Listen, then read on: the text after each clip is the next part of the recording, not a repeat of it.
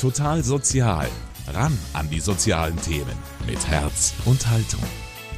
Ich bin Corbina Bauer und ich bin heute nicht alleine im Total Sozial Studio. Kommt eher selten vor. Meistens habe ich ja Gäste, aber heute habe ich Kollegen oder beziehungsweise eine Kollegin da.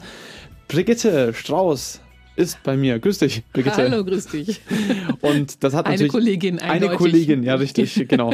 Ähm, und es hat natürlich einen Anlass, warum wir darüber sprechen. Das Jahresende ist natürlich immer auch eine Gelegenheit, viel zurückzuschauen auf das, was uns im letzten Jahr bewegt hat. Total Sozial schaut ja wöchentlich hinter die Kulissen der sozialen Einrichtungen im Erzbistum München und Freising, erzählt die Geschichten von Mitarbeitern und Bewohnern in diesen Einrichtungen.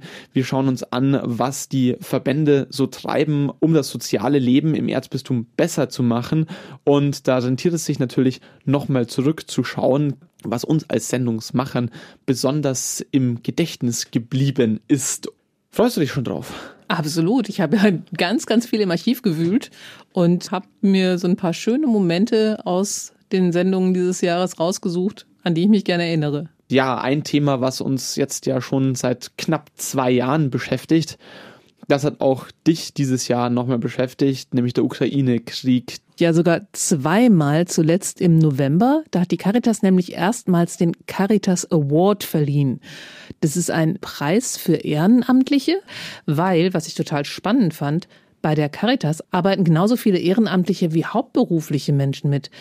Und mit diesem Caritas Award wurden jetzt so einige Ehrenamtliche beispielhaft ausgezeichnet. Und einer von diesen Preisträgern ist Ingo Thiele. Der hat am Infopoint am Hauptbahnhof mitgearbeitet und hat Geflüchteten aus der Ukraine bei der Ankunft geholfen. Und was der so erzählt hat bei der Preisverleihung, da lasst uns mal bitte reinhören.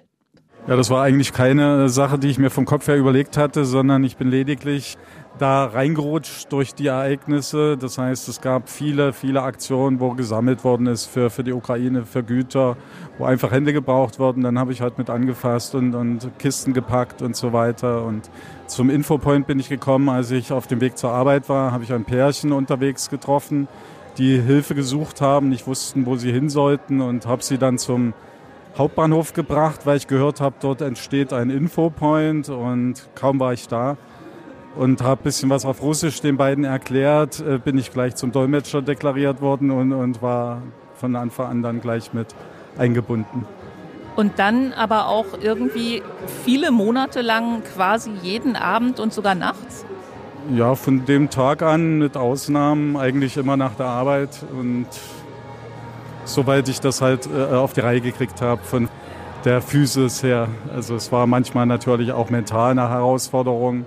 Aber man hat immer gedacht, man muss nur noch eine Weile durchhalten, dann wird es besser. Und dann so ging ein Monat nach dem anderen ins Land. Und am Ende, ja. Genau, am Ende ist es immer noch nicht zu Ende. Wie, wie verpackt man das? Sie hören doch dann wahrscheinlich auch unglaublich viele Schicksale. Oder mit welchen Geschichten sind die Leute zu Ihnen gekommen? Was haben die Sie gefragt? Es waren wirklich schlimme Geschichten, weil äh, es war schon beeindruckend, Leute zu sehen, die einerseits erstmal erleichtert waren, dass sie in Sicherheit sind. Man hat richtig gemerkt, wie Steine von den Schultern gefallen sind, wenn sie bei uns angekommen sind. Andererseits äh, sind dann aber auch Nachrichten über ihre Handys reingekommen, dass irgendwelche Verwandten, Lieben, Söhne, Brüder gestorben sind. Und das war natürlich zum Teil dann schon sehr nahegehend. Also das war auch von der Seite her nicht immer eine einfache Situation. Und für mich war es in der Situation wichtig, dass ich versucht habe, den anderen wieder ein bisschen Stärke zu geben, sie aufzufangen. Und das hat mir auch selber geholfen, nicht selber in so eine Situation zu rutschen, dass ich völlig verzweifle. Aber ich habe auch eben immer wieder Menschen erlebt, die unendlich dankbar waren, die das auch sehr deutlich gezeigt haben. Und dafür hat es sich auch jederzeit gelohnt. Heute sind Sie ausgezeichnet worden. Was bedeutet Ihnen dieser Preis? Also der Preis ist mir natürlich eine große Ehre, aber andererseits finde ich es fast traurig, dass es überhaupt nötig ist, irgendwelche Preise zu verleihen für etwas, was in meinen Augen normal sein sollte. Weil wenn man sich einfach bloß gegenseitig hilft, ist am Schluss eigentlich jedem geholfen und es ist ja nicht bloß die Energie, die man hineinsteckt, es ist ja auch viel Energie und Kraft, die zurückgegeben wird, die man zurückkriegt. Inzwischen gibt's ja auch diesen Infopoint nicht mehr. Deswegen war ja auch dieser Caritas Award eine schöne Anerkennung für die über einjährige Arbeit, die die Ehrenamtlichen da vor Ort geleistet haben. Hast du das auch so mitbekommen dann bei ja, der Preisverleihung? Absolut. Also die haben, ähm, das war ein tolles Team. Also die hatten wirklich Spaß an dem Abend bei der Preisverleihung. Die haben sich gefreut, sich mal wiederzusehen und erinnern sich einfach sehr gerne an diese Zeit, die sie da zusammen verbracht haben und haben sich gefreut, dass sie Menschen helfen konnten. Also das war wirklich was, was alle Ehrenamtlichen auch so gesagt haben. Es, es, man macht es ja nicht nur, um anderen zu helfen, sondern weil es einem, wenn man ehrenamtlich arbeitet, auch selber irgendwie ein bisschen besser geht. Es darf ja auch Spaß machen, selbst wenn man sich mit einem schwierigen Thema auseinandersetzt. Und es ist ja auch ganz wichtig, dass man eine Motivation hat für so ein Ehrenamt. Ganz genau. Aber dieses Problem ähm, Krieg in der Ukraine hat mich auch noch in einer anderen Sendung beschäftigt und zwar genau am Jahrestag, also 24. Februar 2023 ähm, war der Ukraine-Krieg genau ein Jahr alt. Und das habe ich damals zum Anlass ge genommen, um mal zu gucken, wie es den Geflüchteten in München denn so geht. Und da habe ich unter anderem mit Anton Martinov gesprochen. Der ist selbst geflüchtet, allerdings schon vor einigen Jahren, also 2014 bei dem ersten Überfall auf die Krim. Und jetzt betreut er Menschen, die in einer der Leichtbauhallen wohnen. Also die Stadt heißt die Hallen als Notunterkunft. Offiziell glaube ich, dass es bis sechs Monate müssen Menschen dort wohnen. Also so ist es gedacht, ja, theoretisch. das ist so gedacht. Aber praktisch, also die bleiben schon seit Mai dort. Manche kamen zu uns von der Messegelände und die haben dort schon in einer Halle gewohnt. Und die wohnen immer noch bei uns. Wir haben ja vorher auch ein bisschen geplaudert und Sie haben gesagt, zu uns kommt keiner oder darf keiner kommen. Ich persönlich war auch noch nie in so einer Leichtbauhalle. Wie sieht's denn da drinnen aus? Hat da jeder seinen eigenen Bereich oder wie ist das äh, hm, eingeteilt? Nein, das ist das Problem für alle Menschen, weil es gibt keinen privaten Bereich. Es ist eine Halle, schaut so wie Sporthalle aus aber keine feste Gebäude, so wie Stoffdach. Äh, und die Wände sind von so genannte Sandwichplatten. Das ist Aluminiumplatte mit äh, Schaumstoff drin. So dass man zumindest ein bisschen ja. Charme. Äh, ähm, ja, ja, also genau, von Lärm und ein bisschen Wärme halten, aber nur ein bisschen. Ist und, es arg kalter jetzt? Ja, ja, also das ist auch noch ein Problem, dass es immer wieder kalt, warm im Sommer, das war sehr warm, bis 44 Grad. Ja. Im Winter, das ist ein anderes Thema mit Heizgeräten. Und das ist immer wieder, ja, also mittlerweile funktioniert das schon gut. Ich, ich habe Angst, das zu laut zu sagen, weil wird wahrscheinlich morgen wieder kaputt. Ja, und die Menschen, also das ist schon unbequem, weil die Halle ist schon groß genug. Das schaut so wie eigentlich so wie Bierzelt am Oktoberfest mit Holzboden und Holzboden natürlich auch undicht ja, mhm. die Kälte kommt von unten und innen drin, die sind, die haben quasi Boxen, also man nennt das als Raum, aber das ist kein Raum, weil die Boxen, das sind für vier oder acht Personen angedacht, wenn Familie von acht Personen, die haben eine größere Box mit Wände mit Höhe von 1,70 Meter, glaube ich. Ach, okay, und oben ist offen. Ja. Das bedeutet, wenn ich stehe, ich sehe schon alles und mich sieht jeder ja. in der Halle. Also keine private Sphäre. Lärm, ja, man hört alles von einer Seite zur anderen. Klingt ja nach einer, sagen wir mal, sehr schwierigen äh, Situation, nach einer, wo man wirklich vieles aushalten muss, wenn man hier in einer solchen geflüchteten Unterkunft, so einer Leichtbauhalle unterkommen muss. Ja, genau. Und die Aussicht in München, irgendwas anderes zu finden, ist ja nicht so wahnsinnig rosig. Also so wohnen halt die Geflüchteten aus der Ukraine auf jeden Fall länger als die sechs Monate, die geplant sind. Und so wohnen auch viele Geflüchtete aus vielen anderen Ländern dieser Welt dauerhaft. Und wenn die Menschen vielleicht dann nicht so reagieren wie Leute, die normale Wohnungen haben, kann man das vielleicht auch ein Stück weit verstehen. Aber dass eben die Arbeit auch von sozialen Verbänden nicht am Hauptbahnhof beendet wird, sondern einfach nur losgeht. Das hast du nicht nur im Bezug auf den Ukraine-Krieg und den Caritas Infopoint da erlebt, sondern ganz lange ist ja auch schon die Bahnhofsmission am Gleis 11 äh, des Hauptbahnhofs aktiv und da sieht man ja auch meist eher von außen, dass da viele Leute davor stehen, aber was dann da angeboten wird und wie denen geholfen wird, das weiß man nicht unbedingt und es geht noch ein paar Level in die Verborgenheit weiter runter und du hast dir Genau. das angeschaut. Ja, ganz genau. Also man kennt es von der Bahnhofsmission ja, dass man da immer eine Tasse Tee kriegt und was zu essen und vor allem findet man da immer ein offenes Ohr, egal mit welchen Problemen man da jetzt gerade akut hinkommt. Mit diesem offenen Ohr hat die katholische Leiterin der Bahnhofsmission Bettina Spahn auch gehört, dass manche der schutzsuchenden Frauen auch ein bisschen mehr brauchen als nur ein offenes Ohr und eine Tasse Tee. Also es kann sein, eine häuslich sehr schwierige Situation, ähm, Trennung, eventuell auch Gewalt oder einfach auch so, dass die Frau sich auch entscheidet, sie möchte raus aus der bestehenden Beziehung oder auch aus der Wohngemeinschaft oder aus dem Setting, in dem sie lebt. Und es braucht aber dann einfach Unterstützung, um da eine Perspektive zu finden oder um auch die nötigen Schritte zu gehen. Da sind wir dann, da unterstützen wir, aber können dann erstmal diesen sicheren Raum bieten. Ja, und anders als im Schutzraum in der Bahnhofsmission können die Frauen in Lavendel eben auch tagsüber bleiben, zur Ruhe kommen und mit den Beraterinnen der Bahnhofsmission überlegen, wo die Reise hingeht, also um im Bahnhofsbild zu bleiben. Du warst da in diesen Räumen. Lavendel heißt, wie schaut's aus? Ähm, das habe ich mir zusammen mit Bettina Spahn angeschaut und wir sind aus dem Bahnhofsgebäude raus und sie hat mir den Weg gezeigt. Also ich weiß jetzt, wo diese Räume sind, das wird offiziell nicht gesagt. Und draußen hat sie mir ein bisschen was erklärt. Genau, das ist wirklich eine pauschale Anmietung jetzt mit, ja, mittlerweile jetzt eben seit 1. Oktober zwei Zimmern mit jeweils vier Betten. Und wir sind da völlig frei in der Belegung. Das ist wunderbar, weil dadurch ist einfach Raum da, Zeit da und alles entspannt sich. Wir sind entspannter in der Beratung und die Frauen sind natürlich auch vor allem entspannter und können mal ein bisschen loslassen und sich stabilisieren. Also bei aller Erklärung, äh, Lavendel heißen die. Warum genau?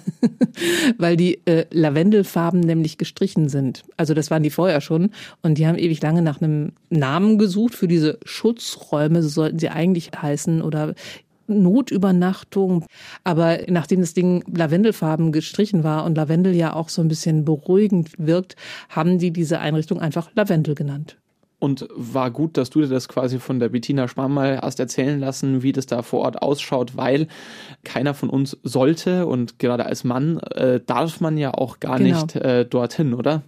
Ganz genau. Also es ist eine Einrichtung für Frauen, die einfach mal ein bisschen Ruhe brauchen und ein bisschen mehr als nur diese tagsüber Aufenthaltsmöglichkeit und diese Notübernachtung auf so einer Matratze. Das sind halt wirklich Pensionszimmer, da stehen mehrere Betten drin, da gibt's eine Waschgelegenheit und man bekommt ein Frühstück und man kann einfach mal ein bisschen durchschnaufen. Aber dann mit den Mitarbeiterinnen der Bahnhofsmission darüber sprechen, wie es weitergehen kann. Das ist irgendwie das ganz Wichtige. Das ist so ein Zwischenraum, aber keine Dauereinrichtung.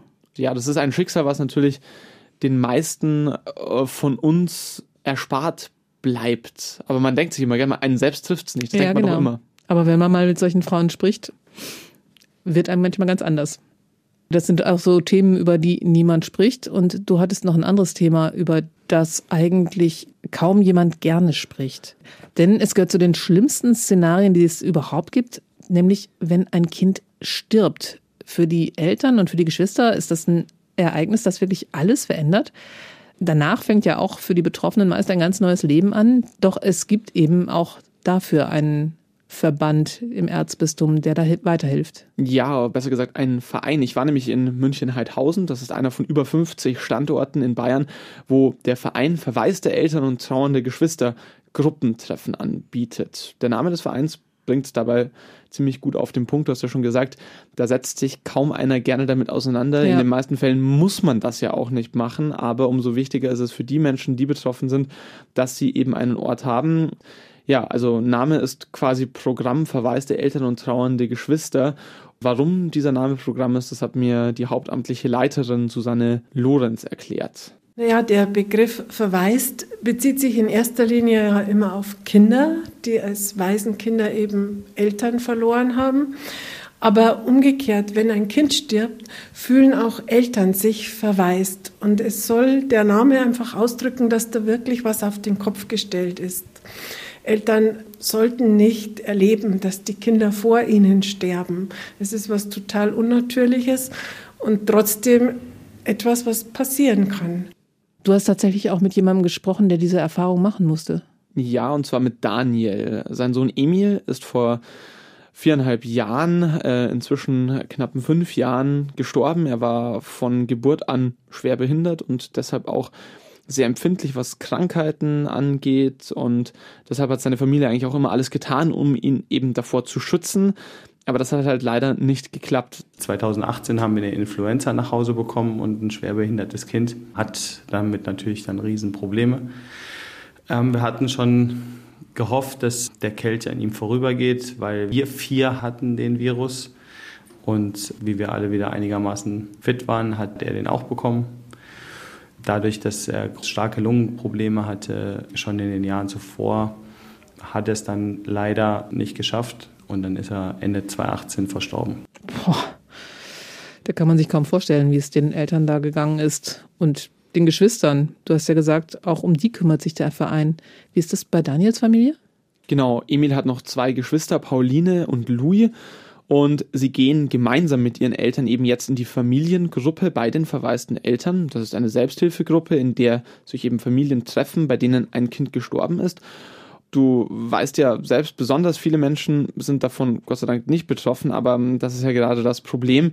Die Eltern und Kinder, die davon betroffen sind, die haben in ihrem Umfeld dann niemanden, der so eine Erfahrung gemacht hat. Und wie das halt so ist mit traumatischen Themen, es ist dann auch schwer darüber zu sprechen, also gerade für die Nicht-Betroffenen, da wissen viele nicht, wie sie damit umgehen können. Und für die Betroffenen bedeutet das wiederum, dass sie mit ihrer Trauer dann auch ein bisschen allein gelassen werden. Und in der Familiengruppe, da wird eben ganz offen darüber gesprochen, man kann sich austauschen, man kann Probleme ansprechen. Und manchmal gibt es auch Tipps von anderen Familien oder von den Trauerbegleitern, die bei den Treffen mit dabei sind. Das sind nämlich meist auch Elternteile, die einmal ein Kind verloren haben und jetzt mit ihrer Erfahrung helfen wollen. Und das ist wirklich eine ganz große Unterstützung. Das sagt eben auch Daniel. Wenn ich das von den anderen Eltern höre, ja, dann kommen ganz viel von den Themen, die mich betreffen, wieder hoch. Und ich kann es dann irgendwo wieder anders greifen. Wie gesagt, weil ja, man hat so seine Schubladen und da legt man was ab und dann macht man sie zu und dann wird die Schublade endlich wieder geöffnet und ja, staut sich vielleicht dann auch nicht so viel an auf Dauer und ähm, ja, befreit ein bisschen. Das ist so eine Geschichte, die ich ganz oft höre von, von Leuten, die solche Gruppen als Hilfsangebot annehmen, dass man da viel besser miteinander sprechen kann, weil es Leute gibt, die ähnliche Erfahrungen gemacht haben. Ja, ist ja, ist ja auch irgendwie natürlich, dass man irgendwie so merkt, man hat was gemeinsam. Da geht es ja nicht nur um die Sachen, über die man spricht, sondern es geht auch um viel Unbesprochenes. Man weiß auch irgendwie, was man beim anderen voraussetzen kann. Man kann sich vielleicht auch in die andere Person hineinversetzen. Es ist ja jetzt auch per se kein Vorwurf daran, dass man als Nicht-Betroffener keine Ahnung hat, was Eltern da durchmachen. Aber was mir Daniel und seine Frau schon auch erzählt haben, war, dass sie es bedauerlich gefunden haben, dass es auch Freunde gegeben haben, die gar nicht den Versuch unternommen haben, sondern die offensichtlich so große Scheu davor gehabt haben, diesem Thema auch zu begegnen und diesen Eltern und dieser Familie in dieser Situation zu begegnen, dass sie lieber den Kontakt abgebrochen haben. Und das ist natürlich auch sehr schmerzhaft dann für Betroffene, wenn sie irgendwie merken, boah, man kann sich auch nicht auf seine Freunde verlassen. Das ist ja. äh, da ja. weißt du dann, wer deine wirklichen Freunde sind in solchen Situationen. Ja, und gleichzeitig dieses Gefühl dieser Überforderung, das kennt vielleicht auch jeder und ich glaube auch nicht alle Menschen, die mit ihnen den Kontakt gehalten haben, waren der Situation gewachsen, aber sie haben sich diese Überforderung angetan, weil sie gewusst haben, das hilft vielleicht. Und es geht nicht darum, dass man dass man perfekt darauf reagiert. Es geht auch nicht darum, dass man mit so einer Situation umgehen kann, weil das können ja die Eltern auch nicht. Aber genau, das lernt man ja leider oder Gott sei Dank müssen es die meisten Leute die lernen. Genau, aber es ist eben auch eine Solidarität in irgendeiner Form, ja, da auch mit betroffen zu sein, mit zu leiden, auch mit unvorbereitet zu sein, mit überfordert zu sein. Das haben sie mir erzählt, das kann schon auch helfen und die wirklich professionelle Hilfe die kommt dann eben vom Verein Verwaiste Eltern und trauernde Geschwister. Ja, war ein Thema, was, äh, muss ich sagen, auch für mich in diesem Jahr irgendwie besonders äh, schwierig war, weil ich bin jetzt inzwischen auch, äh, habe auch Familie und man merkt schon, man hört diese Geschichten, die einem da erzählt werden, mit ganz anderen Ohren Ja. jetzt und das hat mich schon auch schwer beeindruckt in diesem Jahr. Das kann ich mir echt richtig vorstellen, vor allen Dingen, weil dein Kind ja auch noch recht klein ist. Genau, das muss man auch sagen. Ich bin den Menschen, die sich da bereit erklären, für total sozial da aus ihrem Privatesten zu erzählen und auch aus ihren düstersten Zeiten im Leben zu erzählen, bin ich schon immer sehr dankbar dafür, weil es ist keine Selbstverständlichkeit. Aber es ist natürlich auch eine Möglichkeit, anderen Menschen zu zeigen, schau mal her, hier gibt's Hilfe. Und es gibt ja nicht nur Hilfe in düsteren Situationen, sondern es gibt ja auch Hilfe in ganz alltäglichen Situationen, von der man aber vielleicht nichts weiß, wenn man eben nicht total sozial hört. genau. Und ich weiß, dass du dich mit einem Thema beschäftigt hast, von dem du geglaubt hast, dass ich das nicht kenne. Ja, ich habe zumindest gedacht, also ich bin Stadtkind. Und ich bin Dorfkind und stolz drauf. Und da haben wir gleich mal gemerkt, dass ein Begriff, der mir nichts sagt, dir schon was sagt. Denn ja, logisch. Ja, also ich habe das nicht gewusst. Also Dorfhelferin, lösen, natürlich. Wir lösen es auf, genau, Dorfhelferin. Also ich aufgewachsen in der Großstadt und zwar mit durchaus vielen Kontakten aufs Land, habe aber trotzdem nicht gewusst, was sind denn Dorfhelferinnen. Das war mir nicht klar, aber ich habe dann eine kennengelernt. Mhm. Die war, ist da gesessen, wo du jetzt sitzt. Okay. Kerstin Trautmannsberger heißt sie. Und ähm, vielleicht kannst du jetzt einfach mal schnell zusammenfassen in zwei Sätzen, was sind Dorfhelferinnen? Die übernehmen den Job von meistens Müttern, die krank werden. Ganz kurz zusammengefasst. Auf Und- dem Dorf. Und da gehört dann wirklich alles dazu. Von Frühstück machen, Krankenschwester beim kranken Kind sein, Hausaufgaben mit den Kiddies machen und kochen und einkaufen und ähm, sich mit dem Mann abstimmen, wie der ganze Tagesablauf so abgeht. Und in dem Fall, wo ich jetzt meine, meine Gesprächspartnerin da gehabt habe, war das eben eine Landwirtschaft und die sind eben darauf spezialisiert, Ausfälle in Landwirtsfamilien eben zu kompensieren. Und das habe ich total beeindruckt, weil man weiß ja irgendwie so, Landwirt ist so ein Fulltime-Job und der hat eigentlich keine Pausen und keinen Feierabend und keine Ferien, weil Kühe wollen das ganze Jahr über gemolken werden und so. Und die haben auch einen Tag, der beginnt sehr früh. Und Kerstin Trautmannsberger, die war damals so nachmittags hier im Studio und ist davor allerdings quasi schon in der Arbeit gewesen, hat den Hof schon gemanagt und das hat da schon zu sehr früher Stunde begonnen. Vor sechs schon hat es begonnen. Ja, und da haben wir dann sie begleitet, aber äh, Aber nicht du um Ja, sechs in der, genau. Mor in der Früh, du Stadtkind. Richtig, äh, faules Stadtkind wie ich bin, haben äh, wir unsere Reporterin Pauline Erdmann zu Kerstin Trautmannsberger auf den Hof geschickt und sie hat dann eben bei der Arbeit zugeschaut und zwar auf dem Hof äh, der Franzels. Äh, da ist Brigitte Franzel, die Bäuerin, nämlich alleine gewesen zu dem Zeitpunkt. Der Mann hatte, der Bauer, der hat eine geplante OP gehabt. Für die Zeit So rum geht's nämlich auch. So Das geht's nämlich manchmal auch, sind auch genau. Männer krank. Richtig, und äh, in dem Fall ähm, muss dann halt trotzdem der Ausfall kompensiert werden. Und Kerstin Trautmannsberger hat dann eben der Kollegin Pauline Erdmann mal gezeigt, wie ihr Alltag abläuft als Dorfhelferin. Und wir hören jetzt einfach mal rein in die Reportage, die die Kollegin da mitgebracht hat. Das ist nämlich viel beeindruckender, wenn man es hört, als wenn wir es nacherzählen. Tierisch gut sozusagen. Genau. Also wir machen wir äh, hinten auf, dann geht hinten automatisch das Dauer auf. Dann kann man äh, jede Kuh einzeln reinlassen, dann macht man hinten zu, putzt man es ab, melkt man es vor, ähm, dann wird es angesteckt, dann wird es automatisch gemahlen und wenn es dann fertig ist, dann schauen wir, ob es wirklich klar ist und dann können wir es wieder auslassen und dann kommt die nächste. Und wie viele Kühe sind das jetzt, die jetzt heute Morgen hier schon gemolken worden sind? Ähm, um die 55 gehen. Ja, Kerstin und ich, wir stehen jetzt gerade in der Milch- oder in der Melkstraße. Man muss sich das so vorstellen, das ist ein großer, langer Raum. Äh, wir stehen ein bisschen tiefer als die Kühe in einem Gang, wo die Kühe auch nicht hin kann. Und rechts und links von uns sind die ganzen Melkmaschinen. Und auf der rechten Seite am Ende des Gangs ist der Stall, durch die die Kühe reinkommen. Und dann ist das wirklich eine Einbahnstraße. Auf der anderen Seite gehen dann die Kühe wieder raus.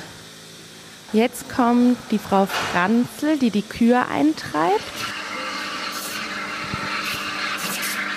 Was heißt es denn jetzt für Ihre Familie, dass Sie Unterstützung von einer Dorfhelferin bekommen? Die finden das gut, weil im Endeffekt wissen sie, da ich entlastet bin und dann nicht genervt, nicht überlastet und dann läuft es wieder ruhiger ab.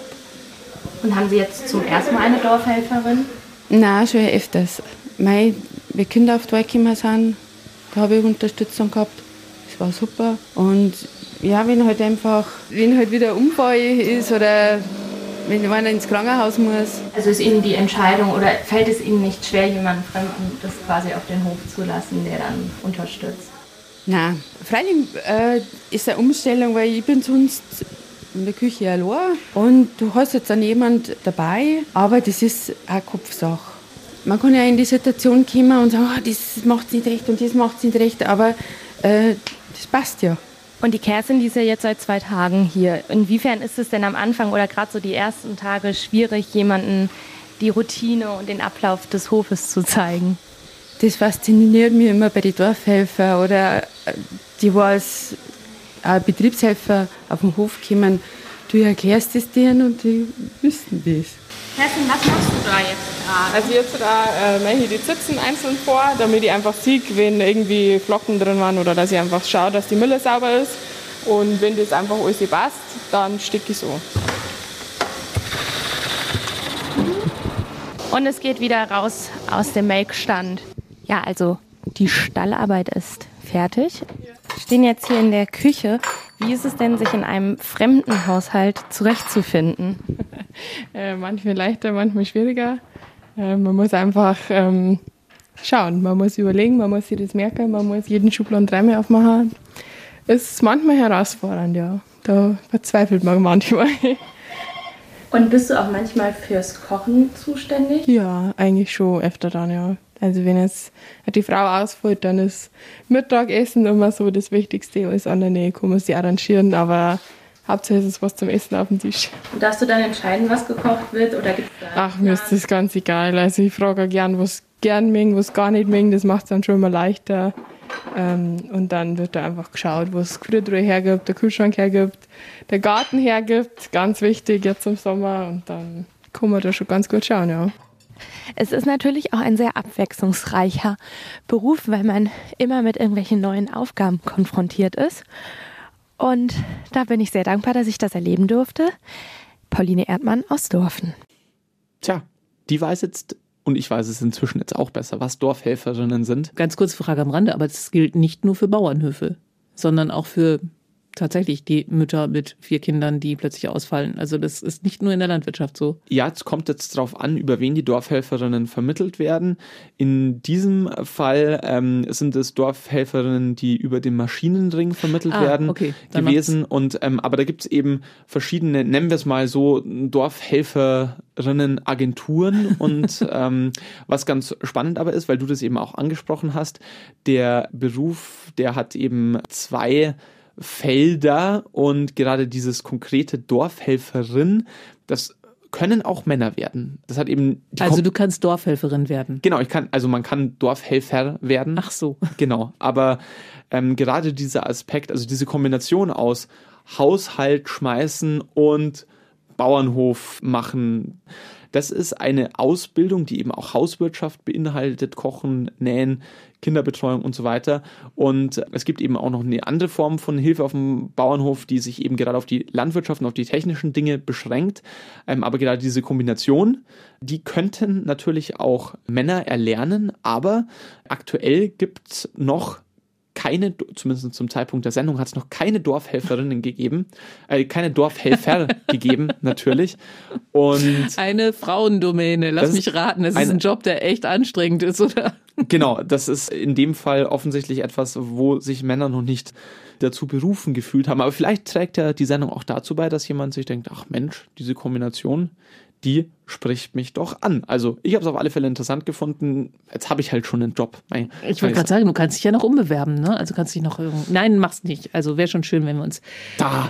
das ganze Jahr über noch weiterhin ab und zu im Studio begegnen, wenn wir total sozial moderieren. Das geht runter wie Öl. Das Jahresende, das mit vielen Freundlichkeiten kombiniert. Äh, aber das ist auch wichtig. Er hat mich dafür bezahlt. Als wären wir sonst nicht nett zueinander. Aber ähm, Das Lustige ist ja, eigentlich begegnen wir uns ja wirklich normalerweise nicht im Studio. nie. Wirklich Weil nie. wir immer andere Leute da haben. Umso netter war es jetzt. Richtig, und wir haben natürlich auch bloß einen kleinen Teil der Sendungen, die wir im letzten Jahr gemacht haben, uns nochmal vor Augen oder vor Ohren führen können. Und es waren ja nicht nur wir, die Sendungen gemacht haben, sondern, also wir haben es gerade eben gehört, die fleißige Kollegin Pauline Erdmann auf dem Bauernhof, aber auch unsere Kollegin Hanna Wastelhuber, unsere Kollegin Lydia Jäger. Alle haben fleißig für total sozial hinter die Kulissen der Verbände im Erzbistum geschaut. Ja, und das werden wir natürlich auch im neuen Jahr wieder tun. Bis dahin wünschen wir Ihnen alles Gute. Am Mikrofon verabschieden sich Corbina Bauer und Brigitte Strauß. Total Sozial, ein Podcast vom katholischen Medienhaus St. Michaelsbund, produziert vom MKR.